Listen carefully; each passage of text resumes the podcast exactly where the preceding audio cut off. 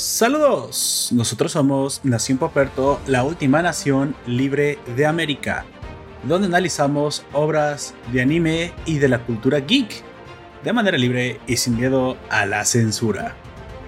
La Unión ha protegido el mundo desde 1929. Los héroes llenos de ideales lograron en su momento hacer un verdadero cambio.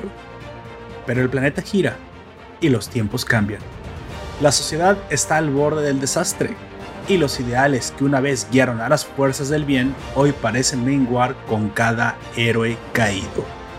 ¿Podrá la nueva generación de superhéroes proteger a este mundo que se acerca cada vez más al abismo? Eso lo averiguaremos en el legado de Júpiter, serie de Netflix.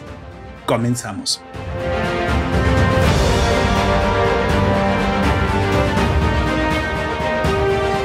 Saludos raza, yo soy Poperto y seré tu anfitrión a lo largo de este podcast. Te recuerdo que estamos transmitiendo en directo en nuestro servidor Discord. Si nos escuchas en formato podcast y te quieres unir a este servidor cuando emitimos en vivo, te dejaré el vínculo en la descripción de este audio. El día de hoy hablaremos precisamente del legado de Júpiter, una serie de Netflix, una adaptación de un cómic precisamente escrito por el gran, gran, gran escritor de cómics Mark Miller. Bueno, al menos a mí me gusta, puede que no te guste, pero la adaptación es bastante buena o eso es lo que vamos a descifrar. Para los nuevos ciudadanos de la nación les informo que la estructura de este podcast se divide en dos secciones. En la primera hablaremos sin spoilers y en la segunda haremos una síntesis y un análisis con spoilers. Tranquilo, nosotros te avisaremos cuando eso suceda. Bueno, es hora de presentar a mi coanfitrión, al hombre con los chinos más fabulosos de México, por favor. Y, no es Luisito Comunica, ¿eh?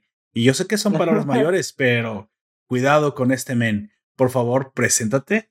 Eh, yo soy Auyak, buenas tardes, noches, días. Aquí vamos a hablar de el legado de Júpiter y por qué las cosas no son tan blancas y negras como el vato piensa. el Sheldon. Por cierto, ¿quién, ¿quién está más, micro, más microfónico, tú o Luisito? ¿Verdad? Tú tienes unos chinos ah, más, más negrito, güey. Eh, qué, buena pregunta. Bueno, voy a decir que yo, porque aparte de mi cabello es de color más oscuro. y no hay micrófonos de colores eh, claros, así que supongo que yo, esa sería la, la principal razón. La otra es que sí, eh, yo tengo ahorita el cabello más largo que él y sí, por, por ende más esponjado, ¿verdad? Ah, sí, entonces es tu quirk, amigo, tener un, cabello microfónico. Bueno, en esta ocasión, ah, mira, el celular dice que sí, también dice, güey, si el celular dice es que sí, güey, debe ser verdad. si, la, si la inteligencia artificial del celular dice que sí, ¿quién soy yo para negarme? Y después de ver lo que pasó en la película de los Mitchells, pues bueno, también hay que tener un poquito de, de cuidado, güey. me, me, gustó esa película, pero siento que podía ser, podía ser más de lo que mostró. Bueno, aquí va la sección de variedades que casi nunca ponemos, pero hoy habrá. ¿Qué te pareció la película de los Mitchells? No sé si la vamos a reseñar, pero yo la acabo de ver hoy en la mañana. y me pareció bastante chistosa. muy divertida. Sobre todo los robots, eh, esos que fallan, creo que fueron mis favoritos porque es como de ¿Qué pedo?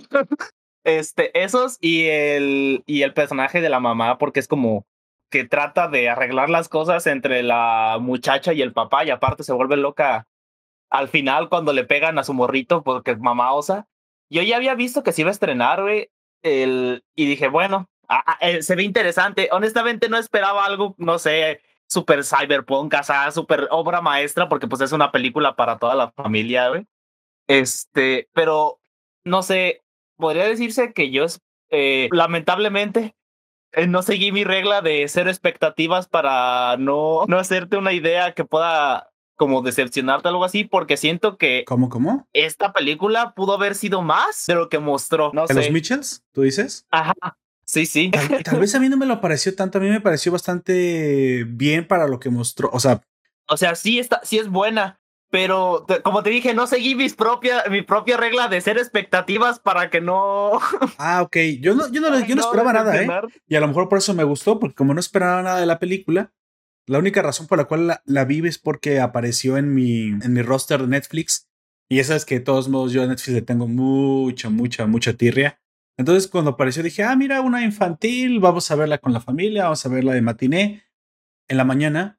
Pero obviamente para mí fue comedia a mí me gustó mucho el mensaje moralino, pero Sobre todo me gustó mucho la parte de la como creatividad con la cual hicieron esta película, ya como que involucrando directamente a redes sociales, YouTube.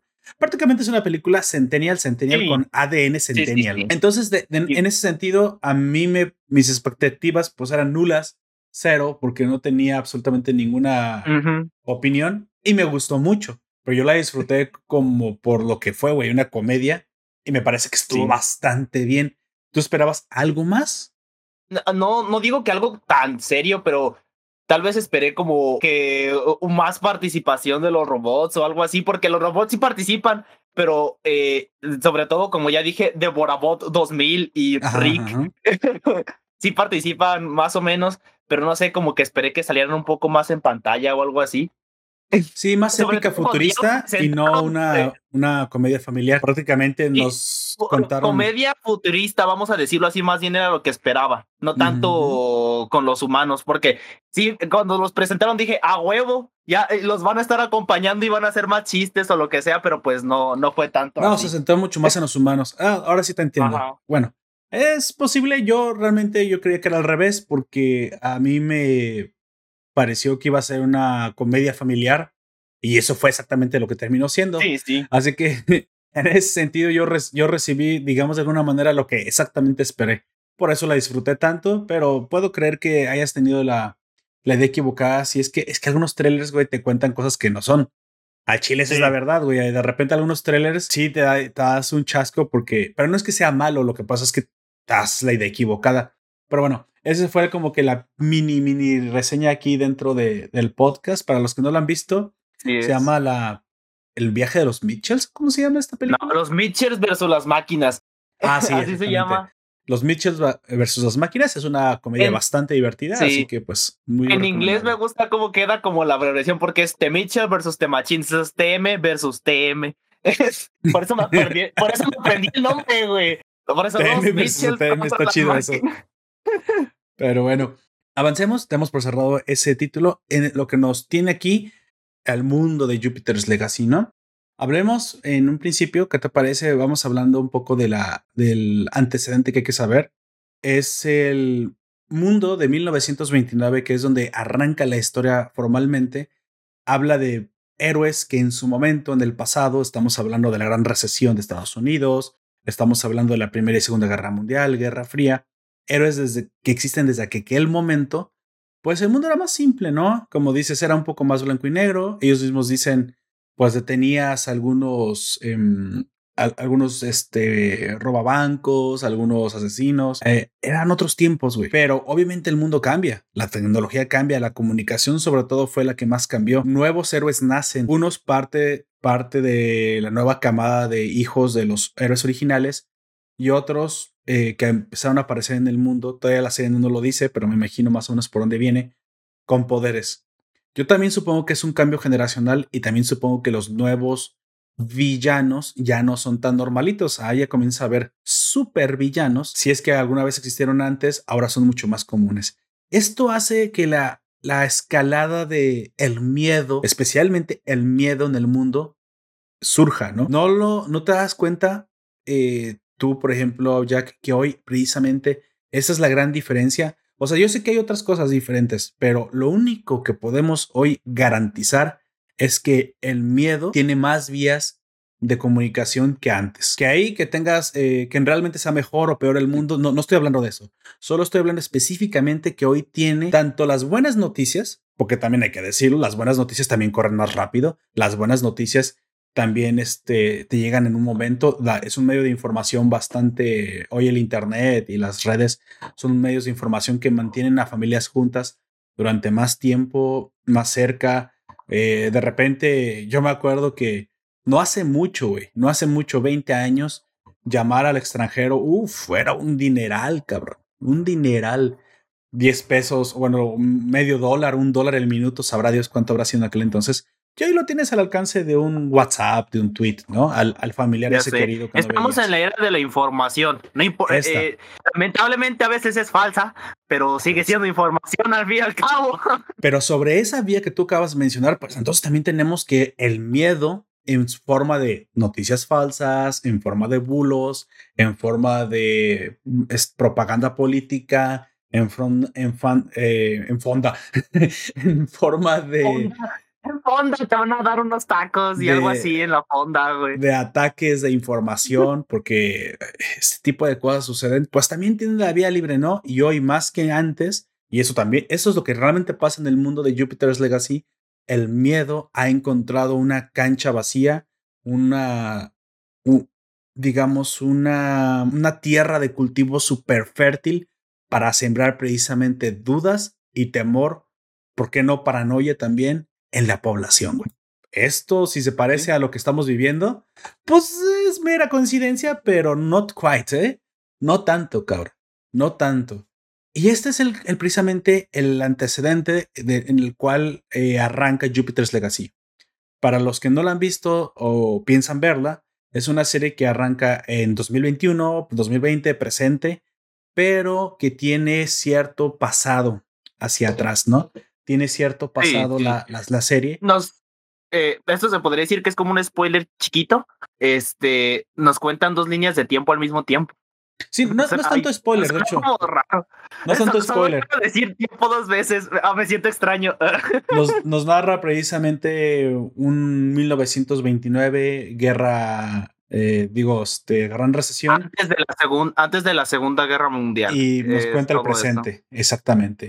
Y bueno, este es el mundo en el cual se desarrolla, si me lo permites decir, un mundo exageradamente interesante, porque esas son las cosas que me gustan mucho cuando los mundos son eh, protagónicos. Interesantes o que llaman, eh, que por lo menos te llaman la atención en algo.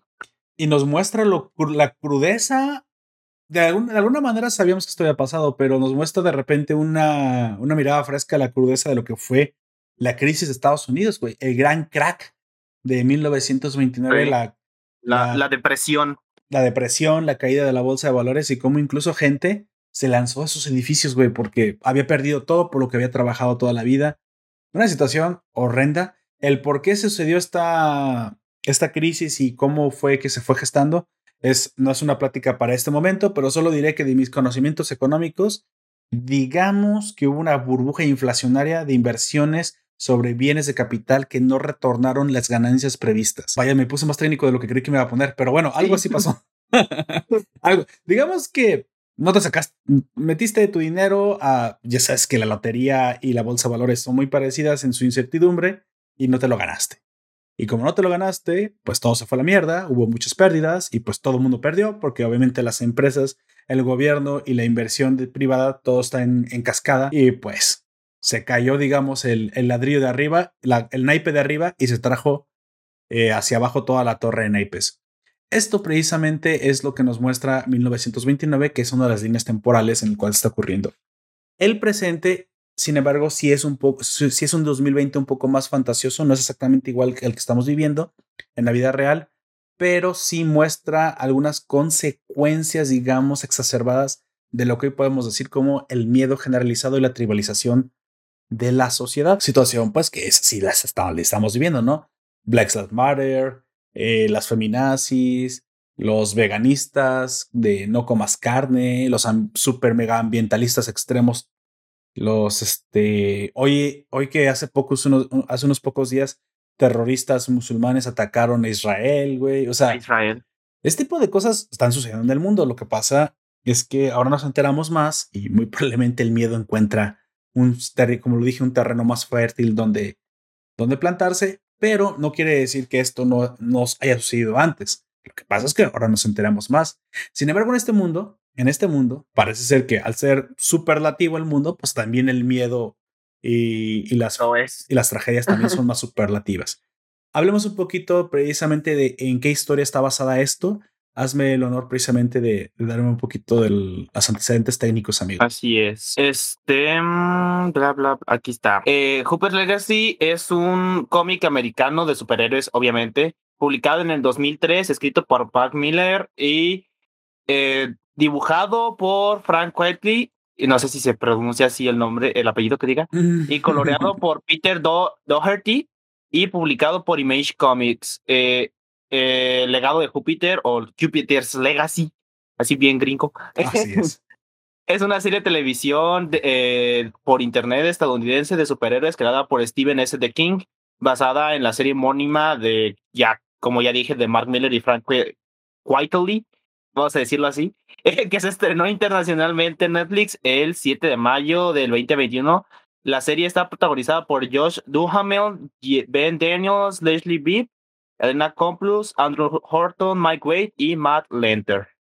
O sea, lo que acabas de decir, la primera parte fue precisamente eh, la publicación del cómic, que fue en 2013. Y obviamente, y la segunda parte que me acabas de decir es precisamente la adaptación de Netflix que fue estrenada en el 2021. Obviamente, la, la mente maestra detrás de todo esto es Mark Miller. Y como dije, puede, puede o no gustarte Mark Miller, pero es indudable que se ha hecho un hombre entre los grandes comiqueros, precisamente del siglo XXI. Incluso me gustaría hablar un poquito de él para que conozcas qué otras obras tiene y por qué es tan reconocido. Y muchas les van a sonar. Muchas les van a sonar. muchas les van a sonar porque es alguien importante. Así es, así es. Mark Miller nació en Cottbridge, Escocia, el 24 de diciembre de 1969, o sea que no está tan viejo realmente el señor. Es un guionista de cómics británico, conocido por su trabajo en títulos como la esta que acabamos de, de mencionar, Jupiter's Legacy, otras como The Ultimates, Marvel Knights Spider-Man, Ultimate Fantastic Four, Civil War, esta yo creo que sí te va a sonar, The Secret Service, Wanted, esta también, la película donde sale esta Angelina Jolie y este chico que ya nunca hizo, este Charles Javier joven. Charles Javier joven. Que se me olvida su, nombre. Ah, bueno, está bien.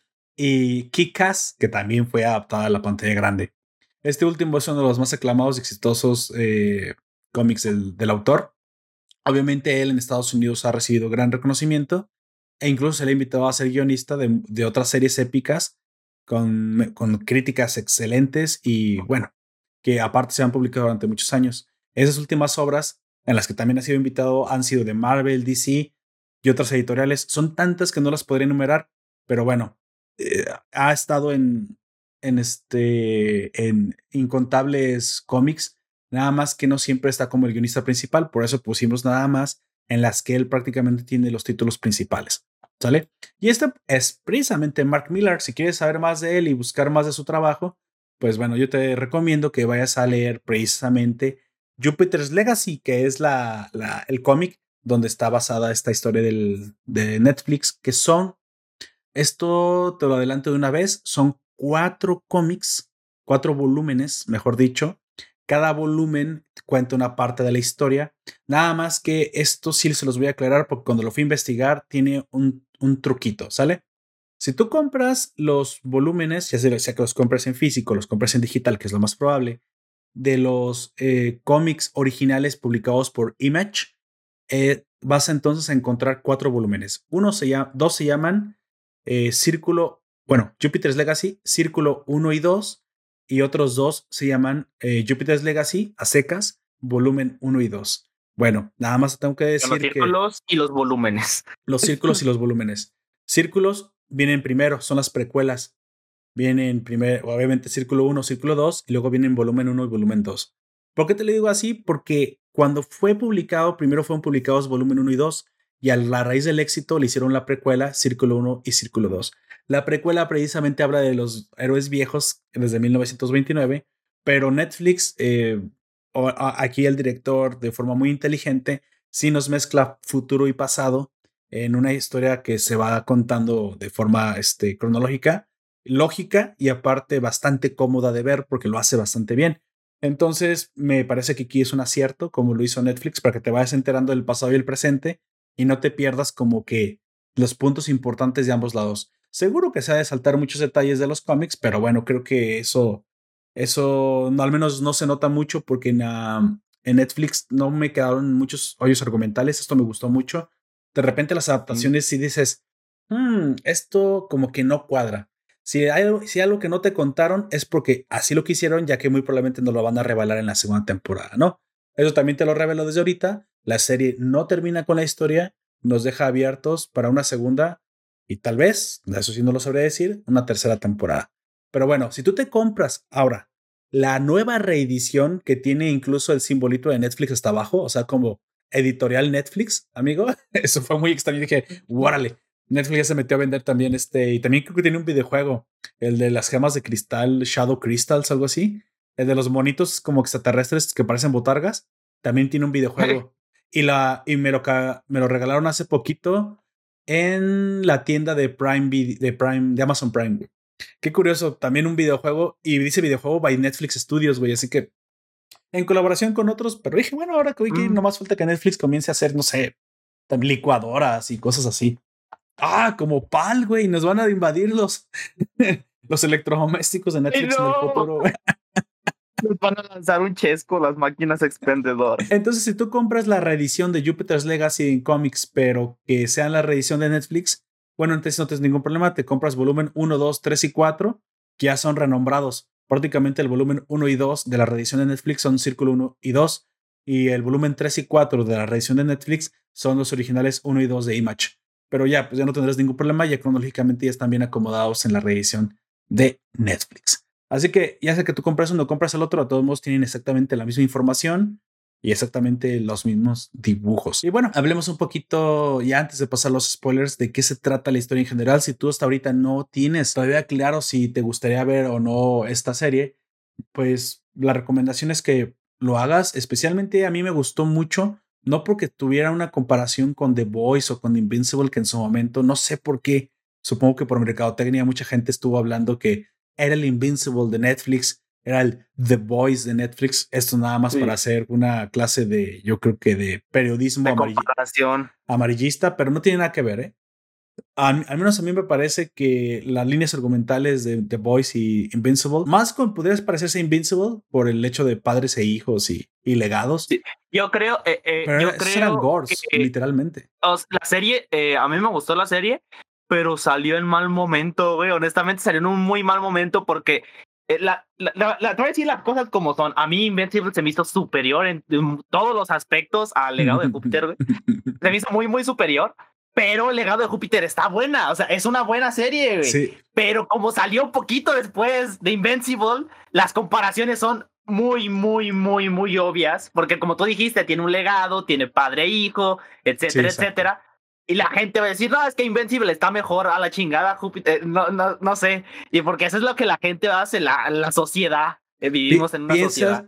Así lo hace, güey. Piensas que Invincible es una serie de acción, pero Jupiter's Legacy es, una, es un drama, güey, es una novela. Es un drama, sí, es, completamente un drama. Pero eh, lo que hace Invincible es que es una, una serie de acción con drama eh, y con drama. Y, es como que. Gore, aparte, güey. Es una serie de acción gore. Sí, y eso, ah, aunque el gore podría decir que es un agregado extra, pero aún así eso ah, llama la atención a la gente. Y el, drama no es malo tampoco en Invincible, y por eso digo que la serie no es mala, pero salió en un mal momento ah, cuando está tan fresca. Invincible, güey. Las únicas similitudes que tienen Invincible y Jupiter Legacy es que. Es el padre e hijo. El, aparte, los, los colores de, de los padres son rojo y blanco. De Omniman y Utopian son rojos y blancos. Eso sí está muy curioso. Yo creo que sí fue como un plagio. Los colores de Paragon y Invincible son azul, mayormente. Azulados, vamos a decir azulados. Azulados y que en una escena salen tripas, güey. Pero ahí fuera no tienen absolutamente nada que ver, una con la otra.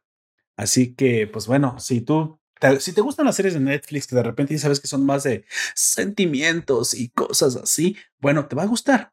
Te va a gustar. Bueno, me gusta burlarme, no es que me gusta burlar de las cosas sentimentales, pero de repente si Netflix digo, oye, espérate, güey, niños que lloran está bien, pero ya te pasaste. No, en esta ocasión creo que el drama es excelente. De hecho, de eso se trata. Se trata de que sea una historia que te plantee un problema que te haga pensar profundamente. Y tú sabes que esto también es algo de las que me gustan mucho tanto me gusta el gore, la acción extrema y que sean exageradamente crueles como The Voice, como también me gusta toda la parte. Si vas a darme una novela, pues entonces dame un drama que me haga pensar, ¿no? Un drama, no solamente melodrama, porque los melodramas ah, me tienen un poco cansado. Pero en esta ocasión, no, lo que yo sí le puedo aplaudir a Netflix es que trajo una serie que plantea un problema moral muy profundo y que no es fácil de contestar. Eso sí me gustó mucho. Y de lo cual hablaremos precisamente una vez que entremos ya en spoilers. Bueno, llegando precisamente a este momento, pues ya sabes, sobre advertencia, no hay engaño, estamos a punto de hablar de fumar spoilers. Spoiler.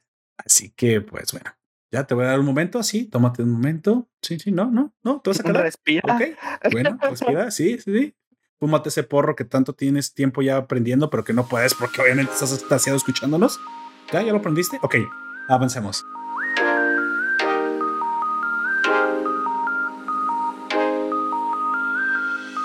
Entonces, bueno, llegamos a la parte con spoilers. Hablemos precisamente ya con más detalle de este mundo, ¿no? Este mundo se está yendo a la mierda. Este mundo tiene un momento eh, de crisis, de crisis, de, si quieres, incluso, no, no la pandemia, pero una crisis muy parecida a los valores sociales, divisiones. Eh, de hecho, te hacen como medio menciona cuando ganó Trump, el fascismo, la derecha, los ultraderechas y los ultraizquierdistas. Que los nazis marchan por las calles, dicen, ¿qué? Y cuando dijeron los nazis, yo dije, sí, sí, sí, pusieron a los seguidores de Trump.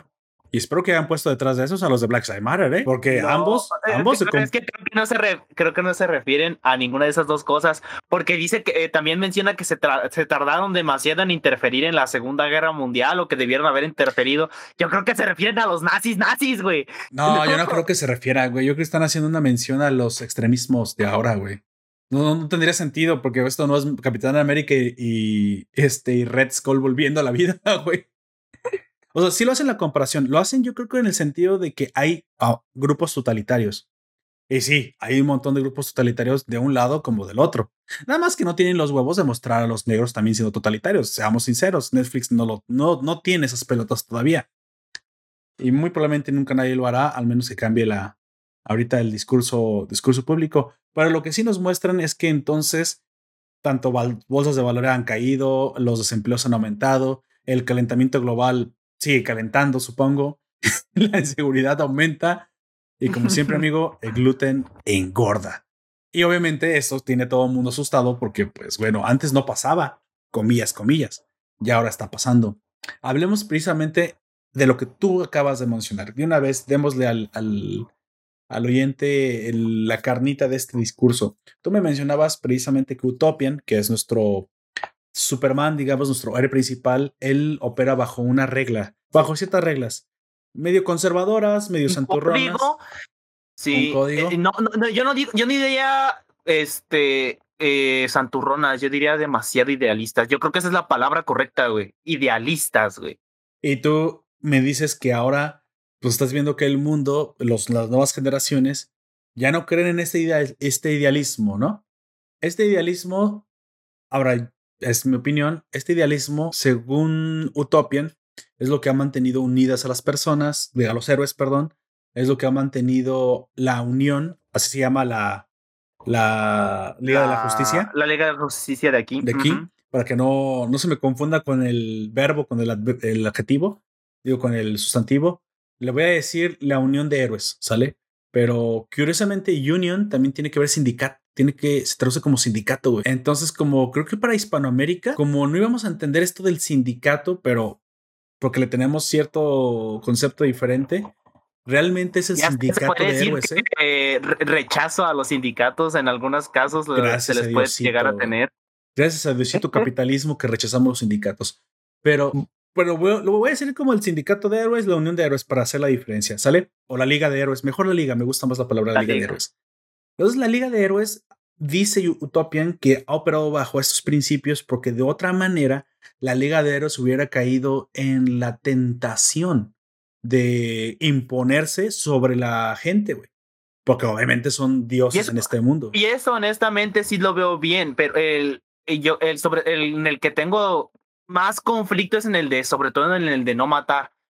Sí, está bien no matar, pero hay veces que es necesario solamente es cuando se llega a cierto extremo, cuando es necesario hacerlo, güey.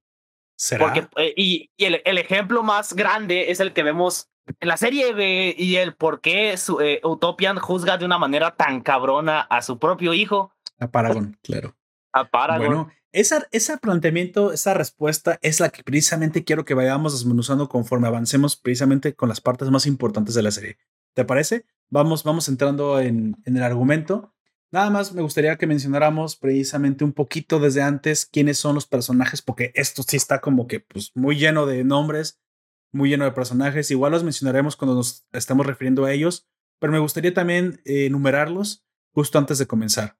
¿Te parece que te parece que eh, hablemos de ellos y ahorita avanzamos con el, argumento? Entonces, mira, empiezo yo con los viejos héroes. Los seis primeros viejos héroes o los héroes originales de la Unión que se formaron en 1929, después de que Sheldon Sampson y cinco acompañantes más este, obtuvieran poderes en una isla extrañísima, la isla de la calavera, supongo, nada más que no estaba Conca ahí. Este, tuvieran sus poderes. A partir de aquí, el mundo comenzó a tener superhéroes, pero también comenzaron a haber supervillanos, ¿no? Obviamente, esos primeros seis miembros originales fundadores de la Unión son conocidos como los originales, como los viejos, como los grandes, bla, bla, bla, bla, bla. ¿Sale? Los, los originales. Estos son Utopian, que, bueno, voy a decir más bien sus nombres, sus personajes y luego el, su nombre de, héroe. Es Sheldon Sampson, que es Utopian. Eh, Walter Sampson, que es Brainwave, hermano mayor de, de Sheldon Sampson. Grace Sampson, que es la esposa de Utopian, ella es Lady Liberty o Lady Libertad. Luego tenemos a un hombre de color en la serie, aunque originalmente en el cómic no lo es, que es Fitz Small. Aquí se llama Flair, es su, su nombre heroico. George Hodgson, que era el mejor enemigo de Sheldon Sampson. Eh, aquí toma el nombre de Sky Fox.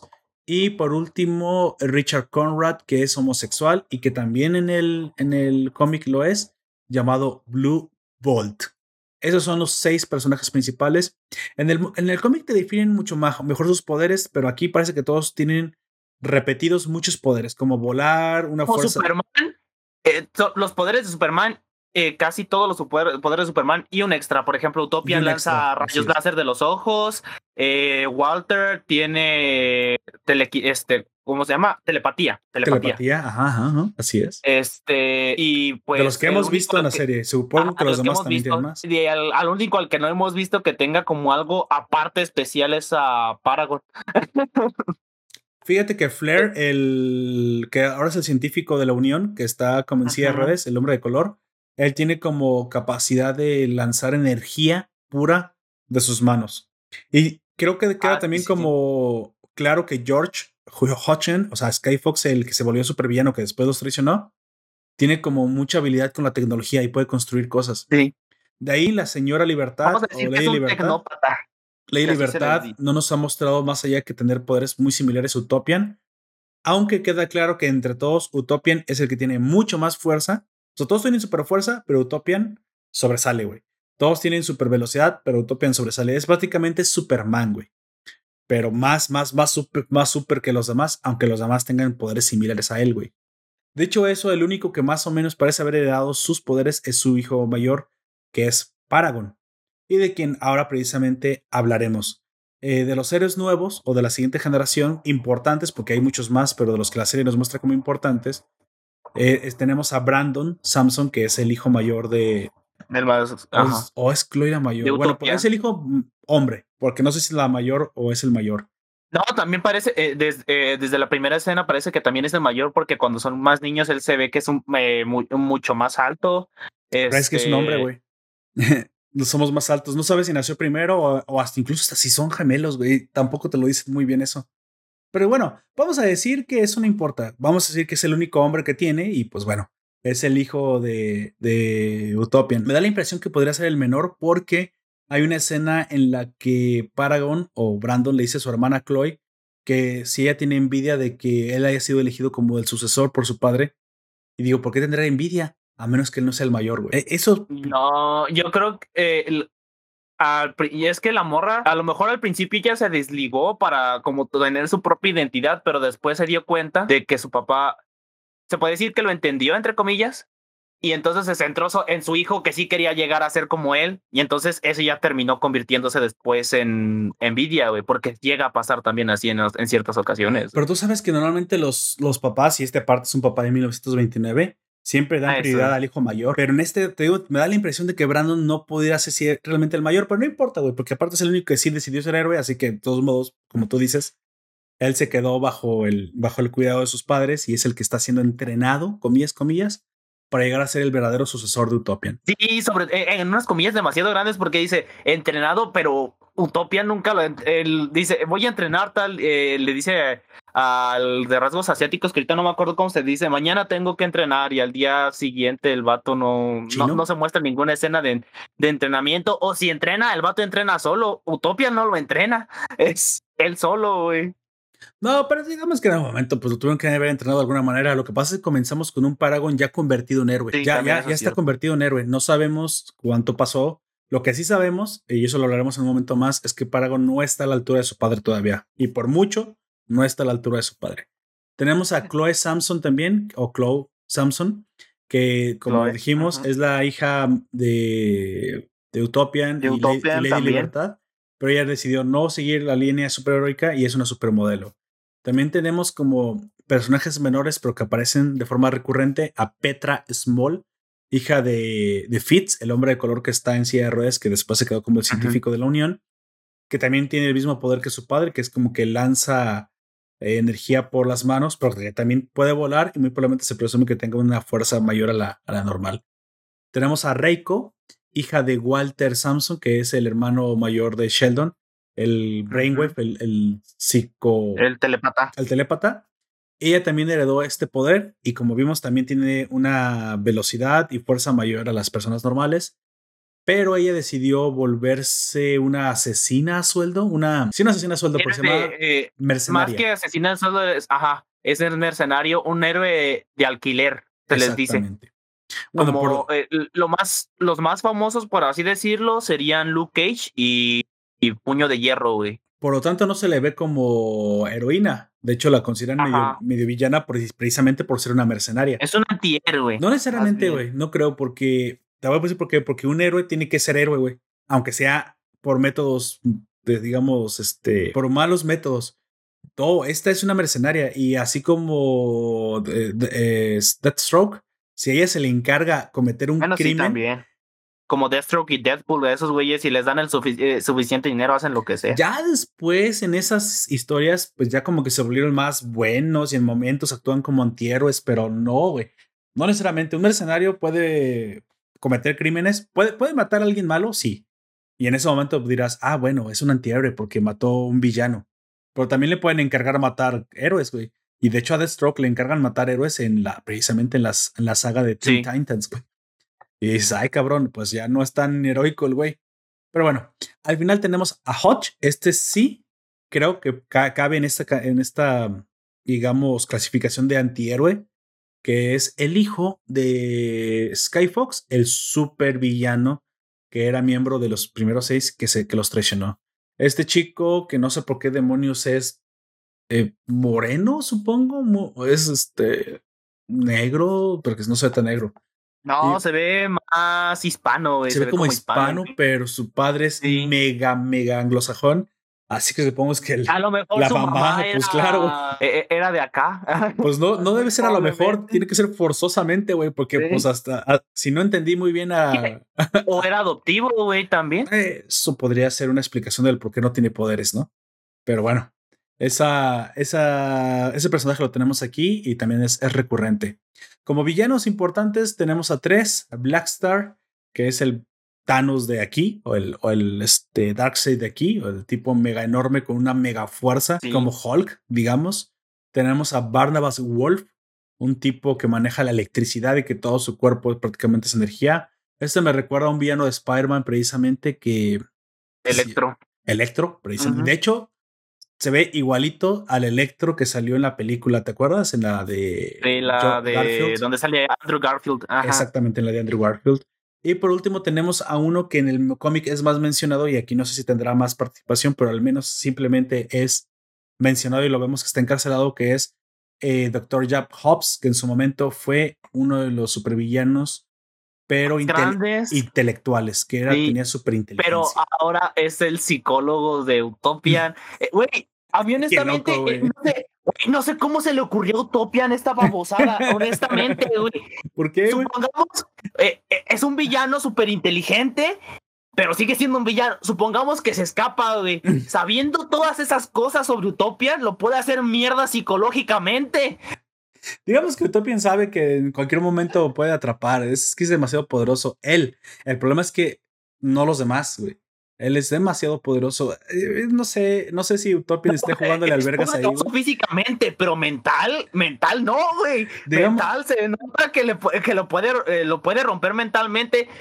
Lo pueden romper mentalmente. Y sobre todo este güey que es su terapeuta y le ha contado tantas cosas, güey. A mí honestamente no sé, güey, piensa un poquito, Utopia, no mames, hay tantos terapeutas en el mundo y ¿por qué tuviste que ir con el único que es un pinche supervillano? Nos, nos dice Life Nuevo en el stream, nos está saludando en el Discord, dice saludos nación, saludos. este mundo está roto y no se lo cree nadie. Este mundo está roto y no se lo cree nadie. Ah, eso es lo que debatiremos precisamente. También me dice no es que sean villanos, tienen el mismo fin, pero métodos diferentes. Oh, es que también quiero hablar de esto. Tu fin no te vuelve villano, mijo. Te vuelven los métodos. Nadie, nadie te mete a la cárcel por tus, em, digamos, tus intenciones. Te meten a la cárcel por tus acciones. A menos que vivas en el mundo de Minority Report y llegue Trump Cruise a meterte a la cárcel, pero bueno, ese es otro mundo. Aquí no estamos juzgando cuáles eran las metas de los, de los héroes estamos juzgando cuáles fueron sus acciones. Sí, las metas, I'm sorry, yo no creo en que el fin justifica los medios y eso me gustaría hablar en un futuro más. Hablemos precisamente de, yo divido esa serie, ¿qué te parece esta división? Tenemos un, pasado glorioso y tenemos el mundo que se ha roto y el mundo que ya no es como era. Esos son los dos grandes eh, bloques temporales que podemos ver aquí y vemos que en uno suceden ciertos eventos que precisamente nos cuentan el pasado de la Unión, que nos cuentan el cómo los héroes llegaron a tener sus poderes. Muy interesante, yo disfruté muchísimo esta parte del pasado. De repente sí pensé que, que ya había tardado mucho y estaba muy deseoso de saber cómo llegaban a su futuro, pero solamente por eso. Porque lograron hypearme al nivel de que, bueno, ya, güey, ya quiero llegar aquí, ya quiero ver, como yo no me había spoileado nada, ya quería que llegaran a la isla a ver qué pasaba. Y entonces aquí podemos, ¿qué te parece que comencemos con esto? Podemos ubicar dos grandes eventos en este pasado glorioso. En este pasado donde Sheldon, el personaje principal, Sheldon Samson, que se convertiría en Utopian, él vive una, él vive la gran recesión y vive una pérdida junto con su hermano Walter muy importante y muy cercana, que es precisamente el suicidio de su padre cuando al caer el... Cuando se desploma la bolsa. El jueves negro, exactamente. Y pues ellos eran dueños, digamos, de una empresa cerera muy importante que perdió, lo perdió todo porque estaba invirtiendo en ese momento en su expansión. El problema aquí y la gran decepción que vive Sheldon, no solamente que su padre se suicide, que eso es, pues, es un dolor tremendo, pero él se decepcionó ya que eh, pues se enteró que su padre había utilizado los fondos de pensión de sus empleados para la expansión y obviamente al caer la bolsa, pues se perdieron los fondos esto es ilegal ya que por ley, pues los fondos de pensión no los deberías de tocar, ¿no? Deberías tener siempre seguro la, el dinero, sobre todo dinero que no es tuyo. Pero al echar mano de esos fondos y perderlos, no solamente se fueron a la quiebra, sino que acabaron con el futuro, o al menos con los ahorros de múltiples trabajadores y para muchos, que era precisamente su fondo de pensión, ya que estaban demasiado viejos como para, digamos, volver a tener una, un, un empleo y aparte en ese momento, pues requerían el dinero más que nunca, ¿no? Digamos que los más jóvenes pues podrían encontrar otra opción. Sin embargo, pues nunca nadie está contento con que pierdan tu dinero, ¿no? Sobre todo cuando pues ya lo ves irrecuperable y la empresa ya no se puede hacer cargo porque la empresa pues también quebró, también se fue la mierda. Quisiera decir de este momento, eh, si estás de acuerdo conmigo, que lo importante y lo que hay que rescatar aquí es que es el momento en que Sheldon se decepciona de su propio padre y es cuando se rompe mentalmente. ¿Cómo lo viste tú? No sé, este, supongo que pues es algo bastante fuerte. El, a ver, Life Anime nos dice, es el dilema de que si Batman hubiera matado al Joker, muchísima gente no hubiera muerto a sus manos. Al final los resultados son los que cuentan. No, no estoy de acuerdo con eso, güey. No, yo tampoco estoy de todo ya es de acuerdo. Estoy de acuerdo en el hecho de que está bien matar, pero solamente en, en cosas muy, muy, muy, muy específicas. Güey tiene que ser muy, muy, muy específico o muy, muy, muy imparable para matar al villano o matar al agresor. Este, eso es lo que yo pienso, pero tiene que ser casos súper, súper, súper extremos y también en proporción a lo que se hizo. Porque si ya pasó algo y, por ejemplo, no sé, mató a, a, 300 personas, pero no, no lo detuvieron ahí, pero lo detienen después, ahí también podría eh, tal vez ejecutarse al tipo. Pero serían casos demasiado extremos y, y en situaciones muy específicas. El matar no es una solución, en eso estoy de acuerdo. Pero. Ok, ahorita, ahorita llegamos ahí. ¿Qué te parece? Ahorita llegamos ahí. Eso, eso, eso ya es el final precisamente de la serie y ese es el debate que podemos tener. Avancemos entonces un poquito más rápido para llegar a la carnita, que realmente esa es la carnita de la serie. Sí. Ese es realmente el dilema. Como número dos, aquí en el pasado glorioso, en la segunda parte, digamos, del pasado, vemos como después de la, el rompimiento de la mente de Sheldon, él comienza a tener, no nos dicen por qué, nunca nos revelan el por qué. de hecho, sí nos explican por qué tiene tantas alucinaciones. Digamos que es un elegido por Dios. De alguna manera. Un elegido por Júpiter. Ah. Sí, ¿por qué no? Esas alucinaciones invariablemente lo llevan precisamente a dibujar una clase de mapa y tener visiones de la gente con la que tiene que ir a este lugar que en su mente aparece, que es la isla de la calavera. Con Kong y todo. Ya, ching su madre, si era esa. Nomás que no se lo encontraron. Sí, ching eso. Nomás que Kong estaba mimido cuando llegaron. Este sí, sí, cabrón. Pues, una peda que había tenido con Godzilla antes. También duerme ni un chango tan grande, pues también a dormir. Se había peleado con Godzilla, güey. Tú no dormirías como por una semana después de esa santa madriza que. Después de, que le quemó las nalgas con ese rayo láser cuando estaba en el barco, güey. Spoiler de, Godzilla contra Kong, supongo. Pero bueno, aquí en esta isla, creo, creo que lo que más me impactó y lo que más me gustó fue el hecho de que la misma isla te pone una prueba. Y la prueba consiste en ser resiliente, o resiliente, perdón, resistente a la frustración. O sea que ningún Centennial hoy ni de pedo, güey, sobrevive. ¿Estás de acuerdo? Pero en aquel entonces, varias, eh, digamos, grupos de seis personas habían sido elegidas precisamente para tener esta prueba en la isla y a lo largo del tiempo, vikingos, este, em, creo que eran apaches, o sea, de todo habían sido elegidos y, todo. y nunca nadie lo había logrado. De hecho, incluso conquistadores españoles, güey, también había por ahí cascos de la época de la, de la conquista. Nunca nadie lo había logrado. ¿Por qué? Porque la isla te ponía a prueba, güey a ver qué tanta resistencia mental tenías y qué tanto podías confiar en tus compañeros, güey. Eso era lo más importante. Sobre todo. Porque si iban a formar un equipo. no dejaron de rayarse la madre entre ellos, no, no pudieron superar la prueba. Exactamente. Y la prueba precisamente consistió en eso, güey. En simplemente en poder superar las adversidades con el compañero para poder obtener el premio mayor, que era los poderes de, de superhéroes. A partir de aquí, solamente es esto. El pasado glorioso termina hay un momento que nos narran que pasaron los, los héroes haciendo una diferencia entre real en el mundo, lo logran, pero llegamos al presente. Este presente. Y este presente es más retador que ningún otro momento en el pasado. O al menos eso es lo que The Jupiter's Legacy nos cuenta, ¿no? Como dije, la tecnología de la información, el cambio climático, el, em, la, la, alza de los tribalismos, el gluten que sigue engordando, hijo de su chingada madre, porque sigue engordando si es tan rico, pero llega el momento en que ahora la nueva generación, que eso es lo que más nos interesa, que es la parte de, del presente, pues ya no está tan de acuerdo en que los, lo, la unión o digamos el sindicato de héroes se siga guiando bajo los mismos preceptos que antes. Sí. pero ¿por qué? Hay un porqué. El, sí, el problema aquí sobre todo es que no solamente los supervillanos ya están siendo más extremos, también los criminales comunes y corrientes, los ladrones, dicen los ladrones de banco ya están empezando a asesinar gente, este, así que si, si están llegando a extremos, ajá, si llegan estando a extremos más grandes los criminales, mm, hay que tener medidas un poco más drásticas.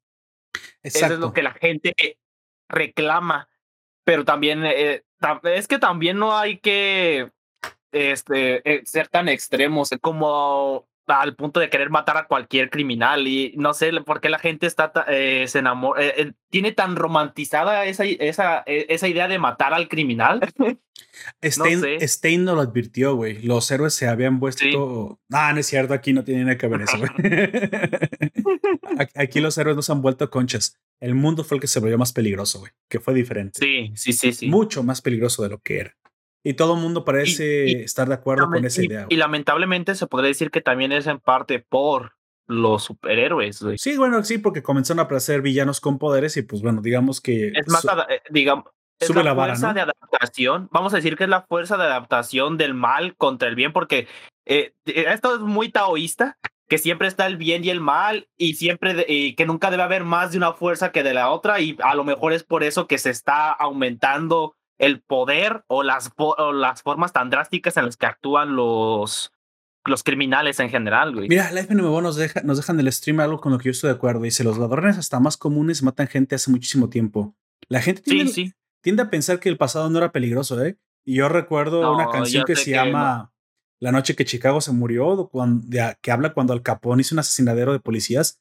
Yo me quedo pensando, no. Y eso fue un 14 de febrero, güey. El pasado ha sido más violento que el presente, pero entonces, ¿qué es lo que pasa en el presente? Yo honestamente no diría que más, pero tal vez sí igual de violento. En, eso, en este eso vamos a tener un debate muy serio, amigo, porque yo no estoy seguro que el antes fuera, era mucho más violento. Lo que pasa es que ahora te enteras de más este cosas. Es, eh, sí, es, eso. Es, es que ese es el, por eso la gente piensa que hoy es más eh, es más agresivo todo el mundo contra nosotros o la sociedad X, pero es porque nos damos más cuenta. Yo, yo tampoco diría que es eh, más era más crudo o más cruel o más este agresivo que, que ahora, pero tal vez sí igual. En algunas ocasiones sí te, te podría decir que sí, pero no sé, porque también la situación en el mundo también eh, actualmente, aunque nos damos más cuenta, a comparación de antes, sí sigue estando bastante. Mira, vamos a tomar una, una. Obviamente en el mundo de Jupiter's Legacy puede ser diferente, pero en nuestro mundo real han habido. Sí. Yo sé que hay guerras, han habido cada vez menos guerras. O sea, el problema es que estamos tan acostumbrados a la violencia. Pero que no nos acordamos que antes había más. No, no que la violencia, mira, la violencia es violencia, güey. O sea, la muerte es muerte. Sí, la violencia. No, no estoy diciendo que el mundo ahora sea, cuando digo menos violento o más violento, no quiere decir que ahí antes te mataban con un fusil y hoy te matan con una rosa. No, no, no. Eh, es cuantitativo. Siempre es cuantitativo. La cantidad de actos violentos han disminuido y eso está medido. Depende. Depende de las guerras. Que está hablando, el mundo, güey. No, el mundo, han habido menos guerras en el mundo conforme avanzamos en el tiempo. Antes tuvimos guerras mundiales, hoy ya no. Lo que pasa es que ahora sí nos enteramos de los actos violentos en, en primera plana. Y eso sí nos tiene como asustados porque decimos, güey, yo no sabía que el mundo podía ser así. Bueno, pues entérate, el mundo. Y los que ya sabíamos que el mundo puede ser así, este es como de, güey, apenas te das cuenta. sí, sí, siempre hablo de, de promedios, ¿eh? En el promedio en el mundo. Yo sé que ha aumentado en México, ha disminuido en, en Asia, así. O sea, eso sí estoy completamente. Y ha tenido exactamente igual desde siempre por, en lugares como África, vamos a decirlo así. Y, por ejemplo, económicamente también hay un ejemplo. Cabrón, todo ese, ese. Pero fíjate que ahora África está mejorando económicamente y eso tendrá un impacto sobre la violencia. Lo que pasa es que en los últimos años aumentó el mundo en riqueza. Lo que pasa es que no aumentamos nosotros, güey. Los que aumentaron fueron los chinos y los africanos. Pero como tenemos que hablar de promedios, sí está, sí está mejor el mundo. Nada más que no está mejor para ti, que vives en Ciudad de México y se te cayó un metro, güey. Y dirás, ah, güey, pues antes no se caía el metro. Pero es que para nuestra realidad específicamente sí. Exacto, ¿para qué, para qué votabas por AMLO? Güey? Pues, pues es, lo que vas a obtener, ¿no? Pero mira, el mundo en promedio sí ha mejorado. Nada más que pues estamos esperando que ahora nos toque a nosotros, ¿no? Avanzando un poquito, esto es lo que precisamente le pasa a Paragon, güey. Me, encanta esta plática porque esto es lo que le pasa a Paragon. De entrada, personalmente piensa que no está a la altura de su padre. Su padre piensa que nunca estará a su altura, así que ya por ahí está chingado. Su hermana piensa que es un lambiscón. Él piensa que es un lambiscón, güey. Pero, curiosamente, su padre piensa que debería ser más lambiscón porque de alguna manera no está siguiendo los ideales del padre pero de alguna manera también Paragon sabe que sí deberías. ya, ya, comencé a enredarme, lo sé. Esa es, una, es la clásica de el padre que quiere que el hijo lo sustituya, pero lo acepciona porque es joven. Tú como joven piensas que nunca lo lograrás, pero oh sorpresa, siempre lo logras, güey. Y esto es una spoiler. Chicos, si ustedes piensan que nunca serán sus padres, lo serán. Lo serán. Y, serán. Claro que sí. Y, el que los claro que, sí los padres piensen que hey, tú puedes llegar a ser ellos también está mal. No, pero lo serás. como ellos y ellos tampoco tienen que ah, pero yo no digo que, sea, como ellos, que seas igualito a ellos, no. Digamos que tú nunca piensas se pueden convertir en lo que ellos no llegaron a ser, güey, y está mal. Voy a hablar conceptualmente porque no, no, me no me di a entender. Si tú piensas que nunca podrás ser un adulto como tus padres y poder tener responsabilidades a tu cargo, sí lo podrás hacer. Nada más que a veces pero no igual. No, y no tiene por qué ser igual. De hecho, de hecho, los mismos trabajos ni siquiera existen, pero incluso podría ser mejor. A lo que me refiero es eso. Si tú piensas que nunca llegarás a, ocupar los zapatos de tus papás, pero esos zapatos se ven como, oh, adulto responsable, que no depende de nadie, eventualmente lo logras. Las hijas también. Nunca llegaré a tener una familia y, me tengo miedo y eventualmente lo logras. Eh, nunca llegaré a tener el puesto supervisor y eventualmente es, o sea, es que con la edad viene la sabiduría. El punto aquí es que estamos hablando de un mundo superheroico y el que no se ve llenando los, los zapatos de Utopian porque tiene una larga lista de logros impresionantes es Paragon. Pero obviamente esta frase, esto sería para él. Eventualmente lo lograrás. Lo único aquí que está sucediendo es que Utopian piensa que no. No sé, no, entiendo por qué desde un principio piensa que no. Será porque que nunca que nunca va a llegar a ser un héroe este que esté listo a la altura. Ajá. Pero no parece que sea el poder el problema, güey. No parece que sea su, su, poder. Parece más bien que es ideológicamente piensa que Paragon no estará listo. Piensa que es inmaduro. Y, y, y, lo que agrava todos los problemas es que Utopian lo dice y él lo escucha. Exacto. Y no es como, y no es como de que lo haya dado a entender, no, lo dice tal cual. No creo que esté listo ni que nunca lo esté listo. Lo dice tal cual y pues eso Dice chingo. dice el FNB Boston un chingo de risa. Dice: Puro drama de niño rico, burgués que no puede cumplir las expectativas de su padre. Sí, es cierto. No puede ser drama de niño pobre porque ni siquiera tiene padres, ¿verdad? Pero entonces sí, sí, estoy de acuerdo contigo. Ah, me gusta ver arder el mundo. Ah, ¿qué? Pues qué, güey. Me gusta ver arder el mundo. Pero qué culero, güey. es verdad, pero qué culero. También, mira, también le surte a las niñas. Dice, también puro drama de niña rica. Que culpa de todas sus. ¿Qué? Que culpa de todas sus falencias. Falencias. Como ser humano a que su padre no le presta. nada más dime el FNMBO qué pinche palabra es falencias, porque no la. Carencias, digo, carencias como ser humano a su padre porque no le presta atención. Porque falencias, eh, este, viene de falacia, pero una falacia no es. Eh, Creo que es carencias, güey, pero por ahí. Sí, carencias, güey. También tenemos como número dos, número uno es Paragon, número dos es el punto que más me interesa de este mundo nuevo, es precisamente la, la, línea argumental de Chloe. En la línea argumental de Chloe tenemos una hija rebelde que no quiso ser heroína, que no quiere estar cumpliendo expectativas de héroes, y que se dedica a explotar sus dones para su propio beneficio. Nadie puede pues, realmente culparla si esa es la vida que ella quiere llevar, pues es adulta y ya puede tomar sus propias decisiones, aunque ella de alguna manera de forma irresponsable, ingenua, inmadura, sí culpa a su padre de su realidad.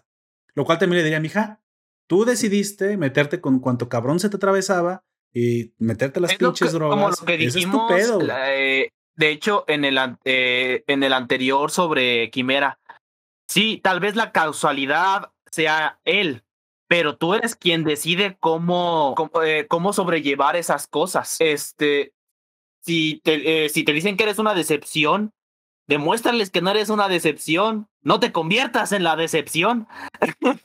Es exactamente es el clásico de voy a fallar para que veas que fue tu culpa que fallé. O sea, también, pinche morra. sí, e, e, es, e, es, por eso que decía como lo que decíamos con lo de que eres un monstruo. No, no soy un monstruo y te lo voy a demostrar. Es una decepción. No, no soy una decepción y te lo voy a demostrar. Exactamente, exactamente. Ella, curiosamente, se encuentra luego. Y sí puede que, eh, eh, digamos que hay la pequeña posibilidad o una posibilidad de que sí sea culpa de él, pero el que tú seas como no eres no es culpa de él, es tu culpa. Exacto. También tenemos que esta chica se encuentra eventualmente a Hodge, el hijo de Skyfox, que yo creo que este es un arco que se abre en esta temporada y que se cerrará en el segundo.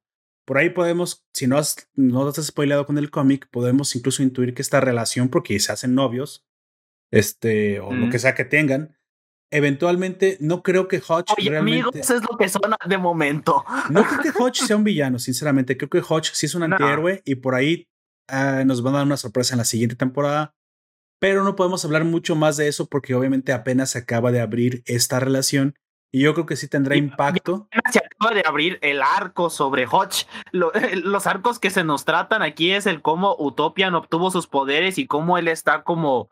Él dijo algo, algo que nos spoilea, güey. Dice: Encontraré a mi padre. Entonces, es lo como, que trata. Como que ya sabemos qué es lo que hará él. Así es.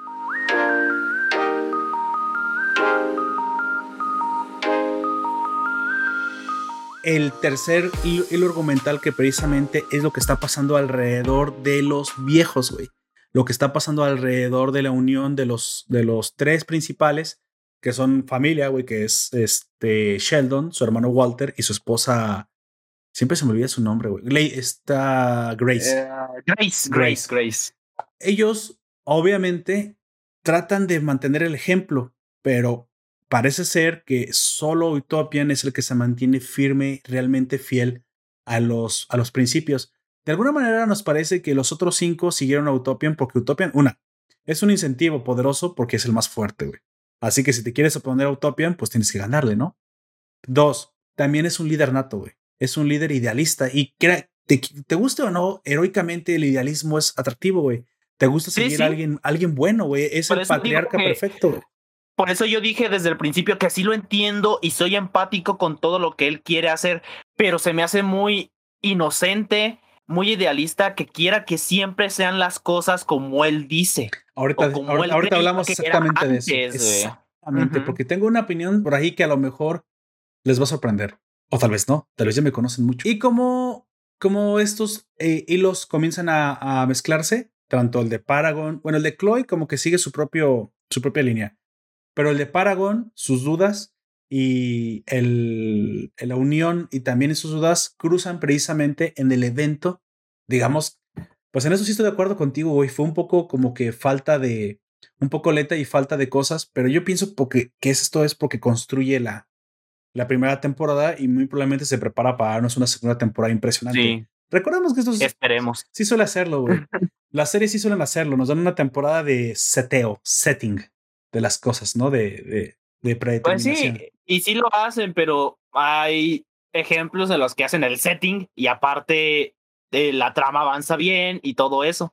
Es que solo son ocho episodios también, güey. Así que bueno. Ocho episodios de una hora cada uno, güey. vamos a permitírselo solo porque la mera verdad. Eh, los vamos a permitírselo porque es el primer contacto a su universo. Y los trajes están muy buenos, güey y es el primer contacto con estos héroes y todo. Vamos a, por eso se lo permitimos, porque aparte e, es sí, como tú ya dijiste, a mí me pareció lenta, pero no me pareció mala, me pareció muy interesante cómo eh, están los conceptos que ellos eh, tratan de Mira, profundizar, güey. Dice, Life NMBO, eh, en la vieja, la vieja guardia contra la nueva era, eso es el concepto, sí.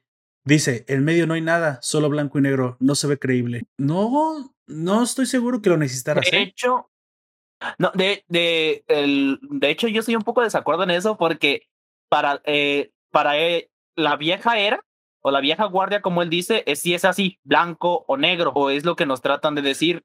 Y para la nueva era es como de que ya tienes que ver los grises, es lo que tratan de enseñarle a Utopia, que hay grises y que a veces hay maneras en las Pero creo que se, refiere a que, a que no te dicen exactamente qué fue lo que pasó. Yo creo que eso, ese ah, en medio, ese en medio sí no lo van a dar al FNBO, nada más que viene en, la segunda, en la segunda temporada. El cómo se transformó lo que fue a lo que es ahora. Porque todavía falta que te cuenten cómo fue la, la rebelión de Skyfox. Es que todavía falta. Ese arco, ese arco argumental que dices que falta en medio, que llega a explicar por qué se convirtió en el mundo en lo que es. Sobre, sobre todo falta. porque todos los que eh, Utopian y los héroes de la Unión dicen que los traicionó. Pero Hodge dice que a como se lo contaron a él, ellos fueron quien traicionó a Skyfox. Es como de, a ver, a ver, a ver, ¿qué Exactamente, falta ahí algo, ¿no? ¿Quién tiene razón y quién no? Es como de. Uh. y eso, pues ya hasta la segunda temporada, eh, que esperemos que salga, porque a mí me pareció muy interesante su mundo y muy interesante el, los conflictos que tienen ideológicos. Sí, este, sí, Y quiero ver cómo más lo desarrollan y sobre todo quiero que, saber qué pasó con Skyfox, porque te dan a entender que no está, pero yo, eh, ah, yo creo que está muerto, güey, honestamente. Podría ser, yo sí. Quiero, Podría yo quiero apostar porque está muerto y lo que está haciendo Hodge, la máquina que está haciendo Hodge, tal vez es para viajar en el tiempo, güey. Órale, eso sería una, un gran giro de tuerca. Es posible, yo creo que incluso podría darte una teoría de que Skyfox realmente no, o tampoco está muerto. Sí, no está. Yo creo que Skyfox fue capturado y está escondido. Y creo que el que hizo esto fue Walter, güey.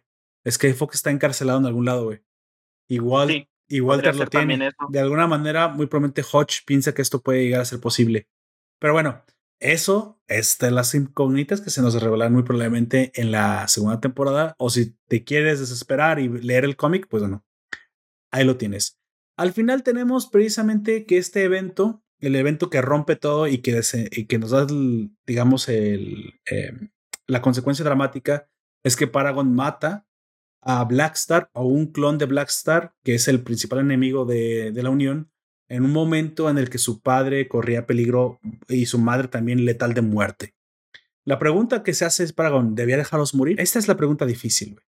Y curiosamente, conforme pasan los eventos dramáticos que ya dijimos, Lady Libertad, que era la esposa de, que es esposa de Sheldon, de alguna manera también llega a perder la fe cuando ve como una joven heroína, una amiga de, la infancia de su hija Chloe, eh, inocente, el primer día de trabajo, creo que no tenía ni una semana de haber entrado a la Unión, también es asesinada por, según, y esto es lo que no estoy de acuerdo, ¿eh?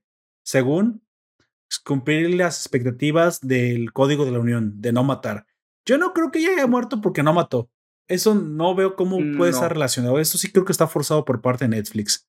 A lo mejor y sí, es muy probable que así sea. yo creo que sí, pero son las expectativas de ella al código de la unión, güey. Eso fue lo que la mató. Yo le digo, oye, oye, mija, no te mató el enemigo porque no lo quisiste matar tú, te mató el enemigo porque te pudo matar. Qué chingados, o sea, ¿qué pasó ahí? Eso también, eso también, pero yo creo que es por el hecho de que, y eso lo, bueno, y eso yo lo sobreentiendo que se están conteniendo contra los villanos, de, porque los podrían matar muy fácil. Tal vez esta morra se contuvo tanto que le costó la vida, güey. Es a lo que me pues, refiero. Es posible. Sí, sí, sí la mataron las expectativas eh, sobre el código de la Unión, pero no las expectativas que tienen todos, sino las expectativas de ella la que ella tenía sobre cómo seguir el código de una manera tan estricta. No, te enredes, güey. Murió por pendeja y solo quiso limpiar su nombre. Sí, y si es eso, si es por pendeja. Sí, y si es por pendeja. Eso dice la güey.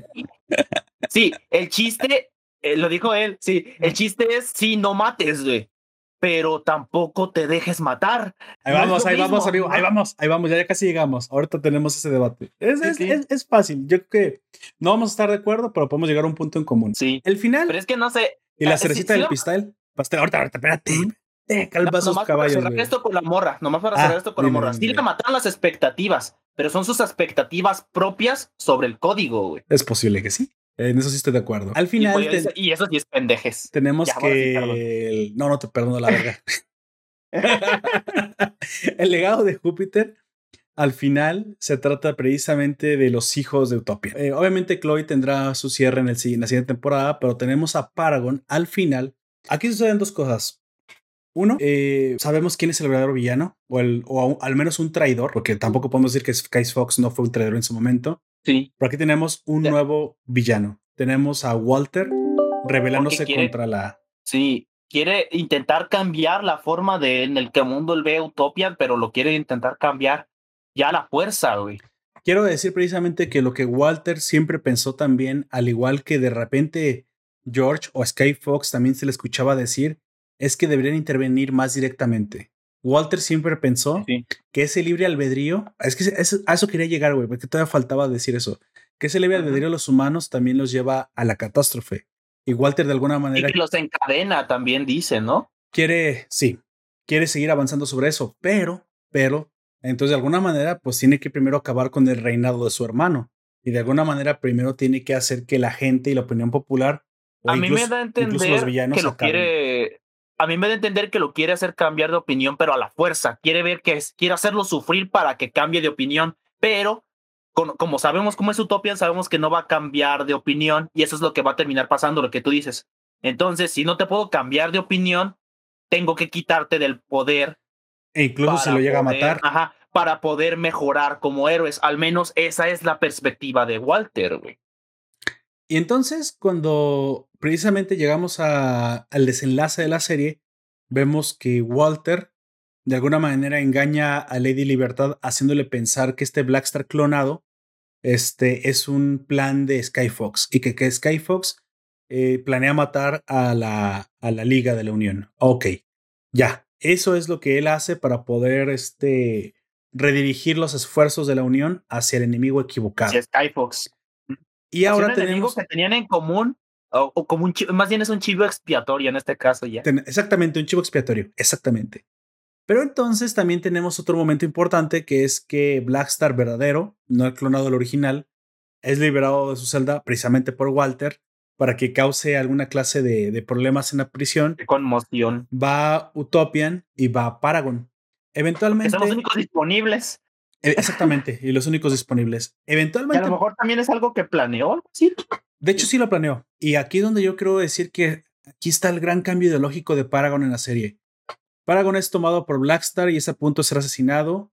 Utopian, como bien dices, puede lanzar rayos por, su, por sus ojos y de alguna manera duda en matar o no a Blackstar, incluso si eso significa sacrificar a su hijo en el proceso. Paragon, afortunadamente, no tiene que morir, ni Utopian tiene que romper su código, porque llega un tercero, que es la hija de Fitz, güey.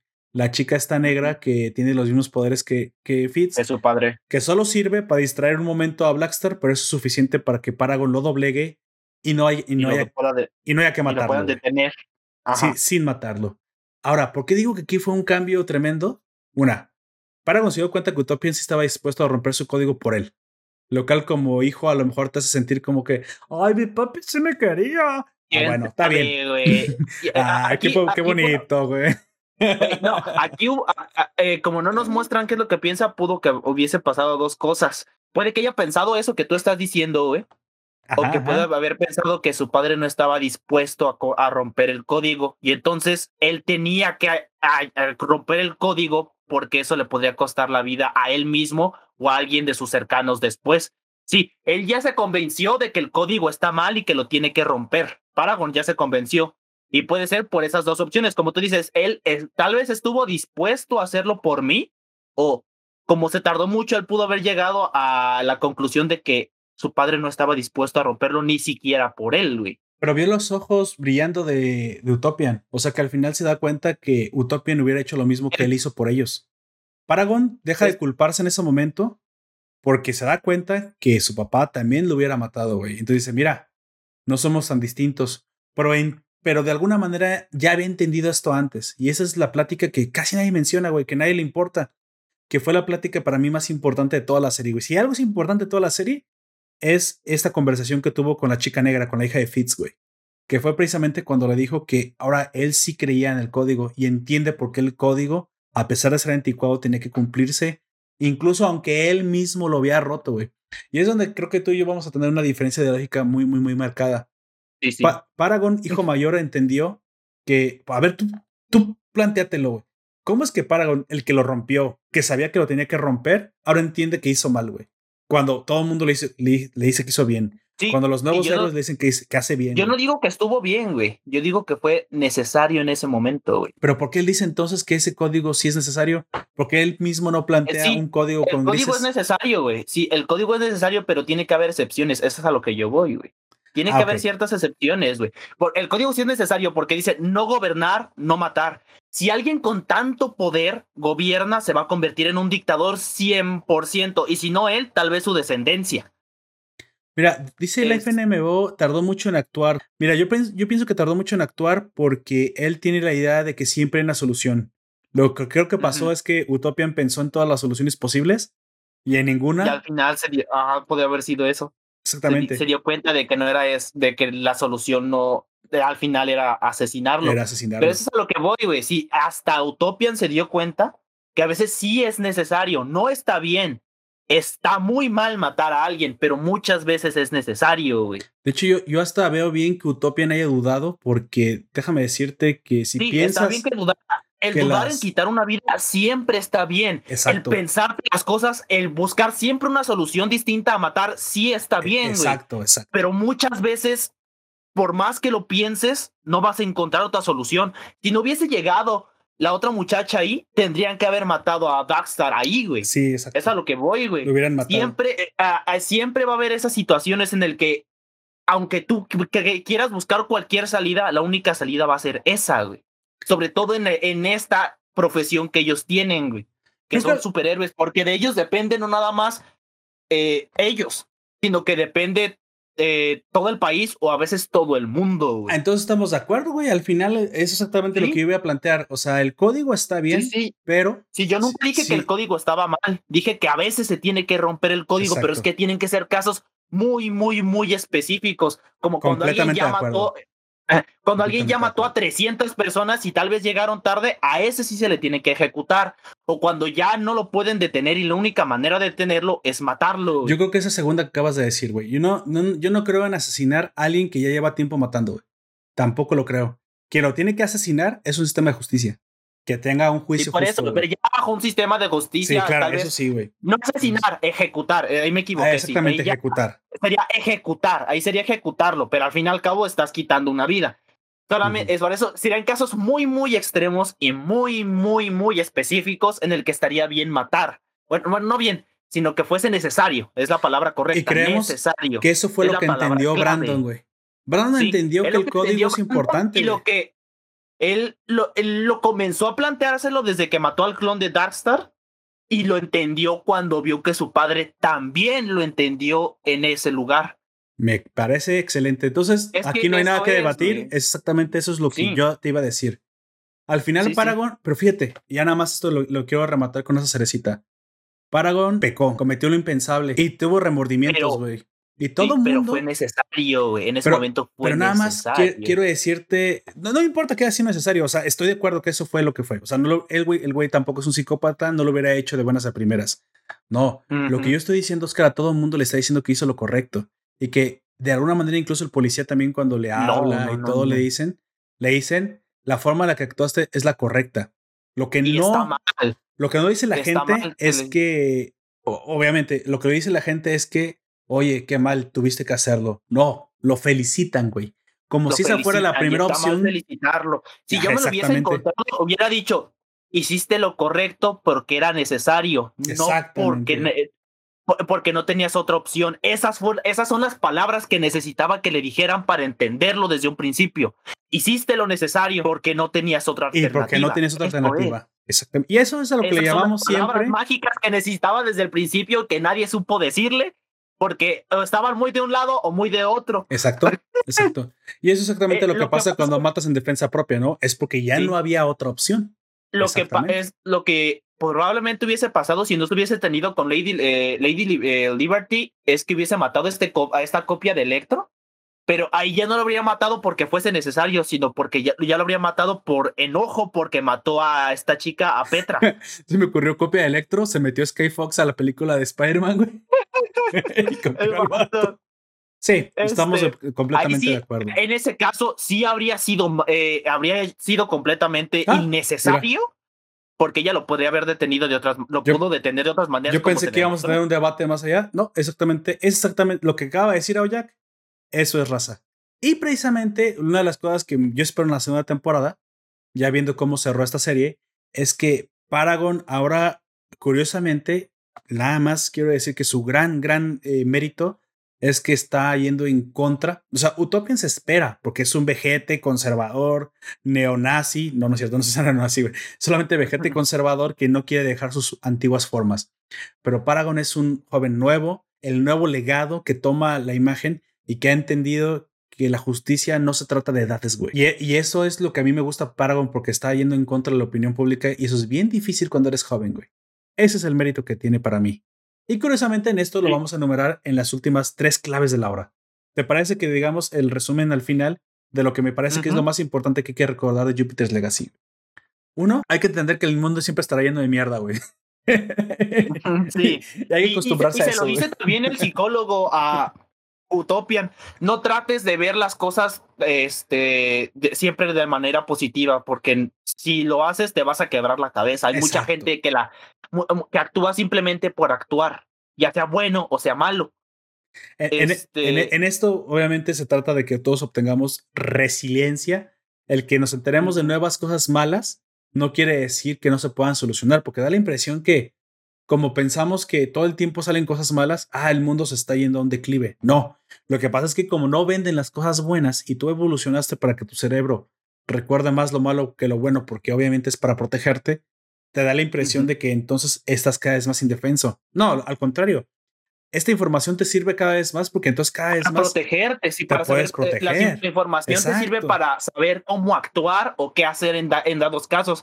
Obviamente, pues también están los casos como de va a explotar una bomba atómica y pues no sabemos qué no, hacer. Pues ya no, ya no, pues.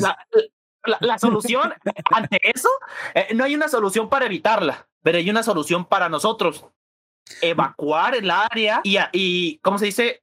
Y tapar esa área como hicieron con Chernobyl, este, en la que va a explotar la bomba. Pusieron girasoles y incluso ya se está descontaminando. Es más, Chernobyl hoy ya no siquiera es un problema nuclear, sino es un lugar turístico, güey. Mira, sí, no, todavía es un problema nuclear, pero creo que hasta dentro de 20 años ya no ya son mucho menos de lo que ya faltaba. Mientras siga dando dinero el turismo, güey, esa madre va a seguir teniendo problemas, güey. Sí, no, no dije que es turístico, de que es turístico es turístico, güey, pero sigue siendo nuclear. Ah, sigue siendo nuclear, sigue siendo nuclear, como pero dentro de 20, 30 años ya va a dejar de ser nuclear, si no mal recuerdo, más o menos eso era. ¿Quién puso tantas muñecas? ¿Qué pedo? Te quedas Güey, eso se me hace bien carajo. El, Pinche gente. Propósito la gente para asustar a la gente. Güey, ¿qué, qué pedo con esa gente que pone las muñecas, güey? Ya sé. Bueno, como número dos, el fin no justifica los medios, güey. Si quieres decir que sí lo justifica, ahí nada más te encargo que veas cómo es que el camino al infierno está tapizado de buenas intenciones. Sí, güey. El fin no justifica los medios, pero el medio, el fin que diga, este, a veces es necesario, el fin. Sí, claro, claro. Y obviamente tú tienes que elegir el medio menos horrible que está a tu disposición. Incluso si eso. el, no es el, no, no, tienes que elegir el peor de los males, tienes que elegir el mejor de los males. El menor. El menor. El menor, perdón, menor. Sí, me equivoqué. el menor de los males siempre es la solución. Y, y, eso es lo que entiende Utopian y Paragon al final. Precisamente eso, el menor de los males. Y que sea el que menos te cueste a ti, güey. El que menos. Mira, yo, yo, yo tengo la impresión. y a, a, ti mentalmente y a tus allegados, porque eh, Exacto, Supongamos que en, la, una situación parecida en la que ya van a matar a alguien, pero ese alguien que va a matar, no sé, digamos a tu tío que quieres mucho, este, ese alguien que está tratando de matarlo es tu primo, por alguna razón. Entonces, la mejor, la solución sería tratar de detenerlo, pero si ya no ves ninguna manera de detenerlo. sí, sí, sí, hay que acabar con el agresor. Exactamente. En eso estamos de acuerdo y hay mucha gente que hoy día está perdiendo, perdiendo eso de vista, güey. El fin no justifica los medios, aunque tú creas que tus sentimientos te digan que el peligro es extremo, porque siempre, siempre lo que cuenta es la realidad y los Para hechos. nosotros, el peligro como seres humanos y en nuestro, tenemos todavía instinto y el peligro siempre va a ser lo peor, eh, nos va a intentar hacer lo peor o una solución rápida. El miedo nos va a mandar una solución rápida. Exacto. Eh, por ahí, en, eh, ya te había comentado que escuchaba a Miguel hace poquito, tuvieron uno sobre el miedo y ellos lo diferenciaban en tres cosas: miedo y pánico y terror. Y terror. El miedo, el miedo es la primera respuesta que tenemos, es como a ahí podemos responder a alejarnos o, o, algo así. El pánico es cuando ya te sientes obligado a hacer algo. Y el terror es cuando ya ni siquiera puedes hacer nada. Te domina, básicamente, ¿no? Sí, ya no puedes hacer nada y es cuando ya, e, es como cuando las cabras se quedan, eh, se paralizan, güey. ese es el terror, güey. Tal cual, ese es el terror. Sino, es que no se me ocurre manera de, de, demostrarlo. El pánico es cuando un animal salvaje está por atacarte, güey. Y el miedo es cuando ya pueden huir. En el miedo todavía tiene la opción de escapar. Exacto, eh, exacto. O solucionar tu problema. Eso, o, buscar una, o buscar una solución. En el pánico ya es actuar. Ya tienes que actuar, ya sea atacando o defendiéndote. Y en terror ya no puedes hacer nada. No, ya te domina completamente. Es hacerte bolita y esperar a que dejen de, de darte putazos, güey. Ese es el terror. Ok, qué, qué ejemplo tan específico, pero bueno. Es que así es, güey. Eh, y, y ya depende de cada quien a qué punto llegar con eso. Bueno, siempre eh, lo recomendable es solamente quedarte siempre en el miedo, en casos muy extremos al pánico, pero el terror nunca es una opción, güey. Nunca llegues a esos extremos. Claro, bueno, porque como dicen, pues el terror te domina y bueno, ya, ya es cuando perdiste la capacidad de solucionar tu problema. Y como número tres, que también creo que todo esto deriva y se encadena una con otra, tenemos que, pienso yo que siempre debemos tener, al menos entre nosotros, gente que nunca abandone los ideales, que nunca se deje vencer, güey. Siempre, siempre tenemos que tener una brújula moral, como se les dice. Me parece Alguien que nos pone los pies en la tierra para darnos cuenta cuando estamos haciendo las cosas mal o cuando nos estamos yendo, eh, que tal vez no estamos haciendo las cosas mal, pero que estamos demasiado desconectados de lo que realmente es eh, el mundo o de la realidad en general. Como dijiste, la solución más difícil, por lo general, es la correcta. Y nosotros tendemos a irnos por la fácil, pero si lo que vas a perder es un pedazo de tu alma en el proceso, es un costo que, la, eh, que sea el pedazo más pequeño posible. el, pedacito más pequeño posible de perder tu alma. Si ya lo vas a hacer, si vas a perder, busca una manera en la que no sea tan, tan drástica para tu mente la menor, y para tu cuerpo. La menor fuerza posible ejercida para solucionar el problema. De hecho, creo que así lo dicen los psicólogos, güey. Cuando tú quieres que las cosas en tu vida sean cada vez menos violentas, menos difíciles, no discutir con personas y y mejorar tu felicidad cuando obviamente el mundo te provoca, porque el mundo te va a provocar, esto no te va a decir que no, los estímulos externos siempre existen, tú tendrás que siempre actuar, oblígate, fórzate, entrénate a actuar siempre con la menor fuerza disponible a tu disposición. Si alguien te dice, mira, estás en un partido de fútbol, te dicen, chinga tu madre por irle a tal partido, yo sé que las ganas de responderle y todavía hacerle algo porque te está rayando la madre, es difícil, pero bajo este precepto te vas a dar cuenta que le volteas y dices, pero voy ganando, puto. No sé, tómalo con, con cinismo y a lo mejor afuera del estadio son personas que tienen el mismo coeficiente intelectual, que tienen también madres, que también tienen abuelos. O sea, ese güey muy probablemente es idéntico a ti.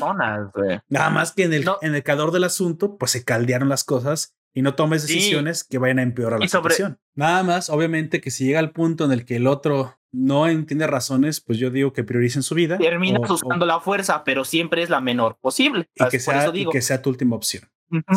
Sí. me gustó mucho ese comentario que puso Leifan y me dice, miedo es que te amenazan de meterte un paraguas por el ano. Pánico es que te lo metan. Terror es que te amenacen con abrirlo.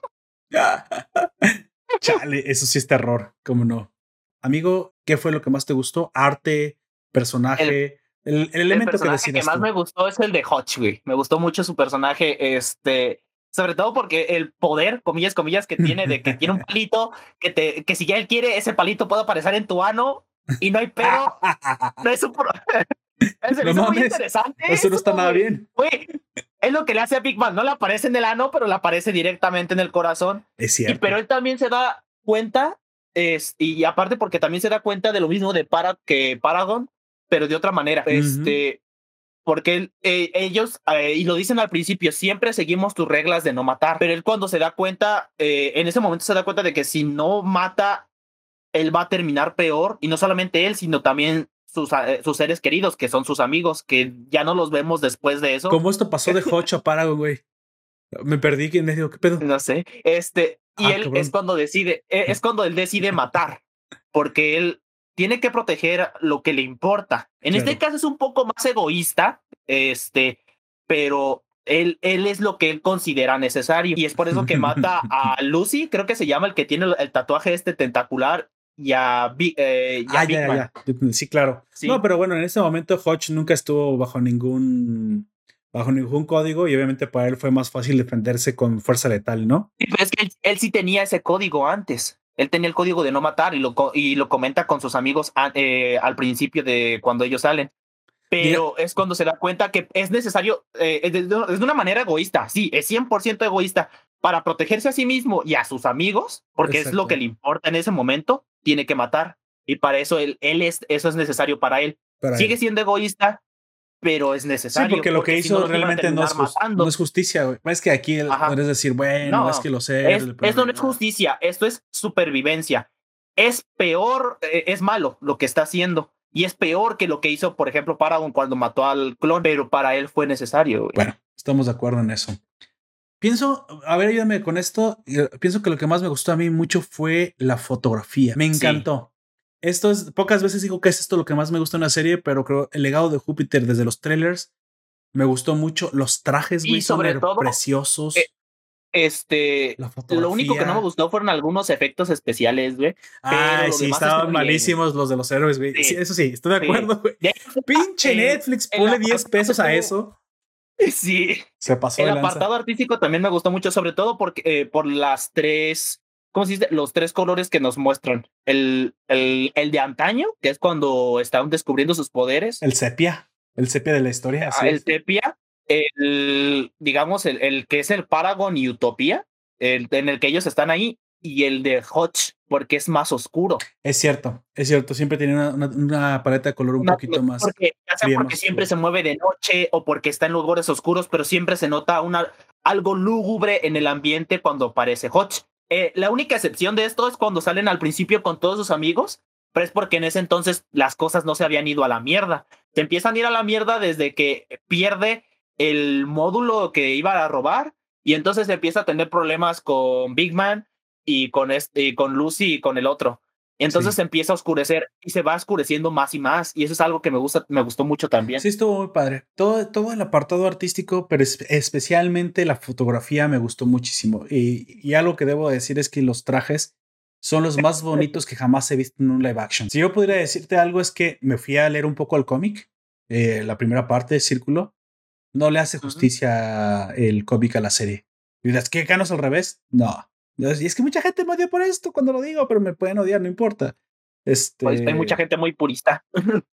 esta fotografía, este live action, uff, uff, uff, uff, me gustó muchísimo. La, esta, en esta ocasión ni parece que sea Netflix. Bueno, Netflix siempre ha sabido hacer bien las cosas, que no las quiere hacer después otra cosa. Pero le puso mucho, mucho empeño, güey. Le puso mucho empeño a lo, a lo, bonito que se Y tiene la capacidad para hacer las cosas muy bien siempre, pero a veces eh, se va muy por el politiqueo. A pues veces, ay cabrón. Bueno, pero esperemos que esto sea una tendencia. a veces es sarcasmo, güey. a veces es con sarcasmo.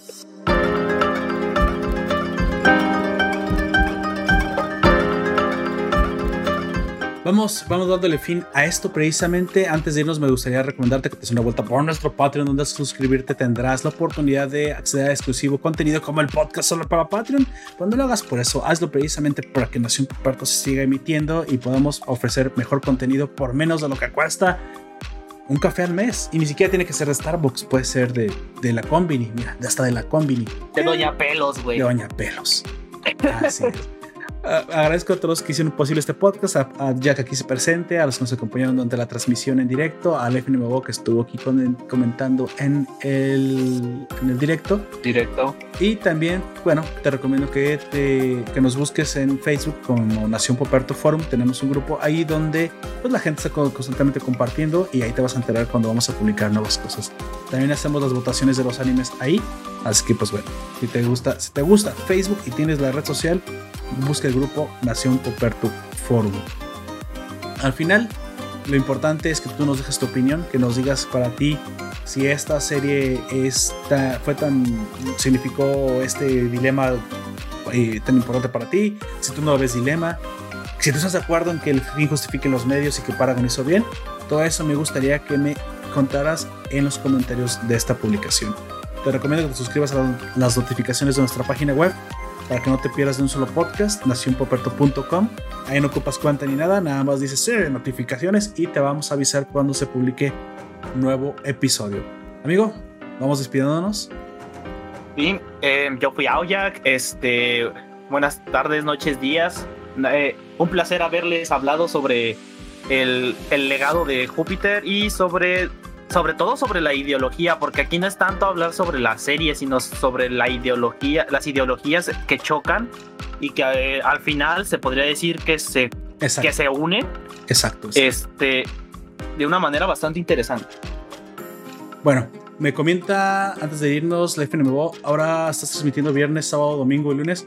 No, lo que pasa es que hubo eventos El viernes fue como un especial, ah, fue algo especial. A lo mejor entre semanas se podría repetir de vez en cuando cosas así. Pero el, único que parece seguro hasta ahorita es el domingo, pero sí, pienso hacer más contenidos, ya si, incluso si está ya presente o con Don Comics eh, durante la semana. Por eso digo que se unan al Discord, porque en el Discord pues de repente se me ocurre, ah, ahora voy a hablar de esto y pues me pongo a hacerlo y, prendo el directo. Así que pues, seguros, seguros son los domingos, pero de ahí en fuera pues el, el mundo es incierto. Puede que pasen, puede que no. Exacto. pues bueno, yo fui Lord Poperto, me acompañó Aujak y eso fue todo por ahora. Te recuerdo por último que nos puedas escuchar en Evox, iTunes, Google Podcast, YouTube y Spotify. Hasta la próxima.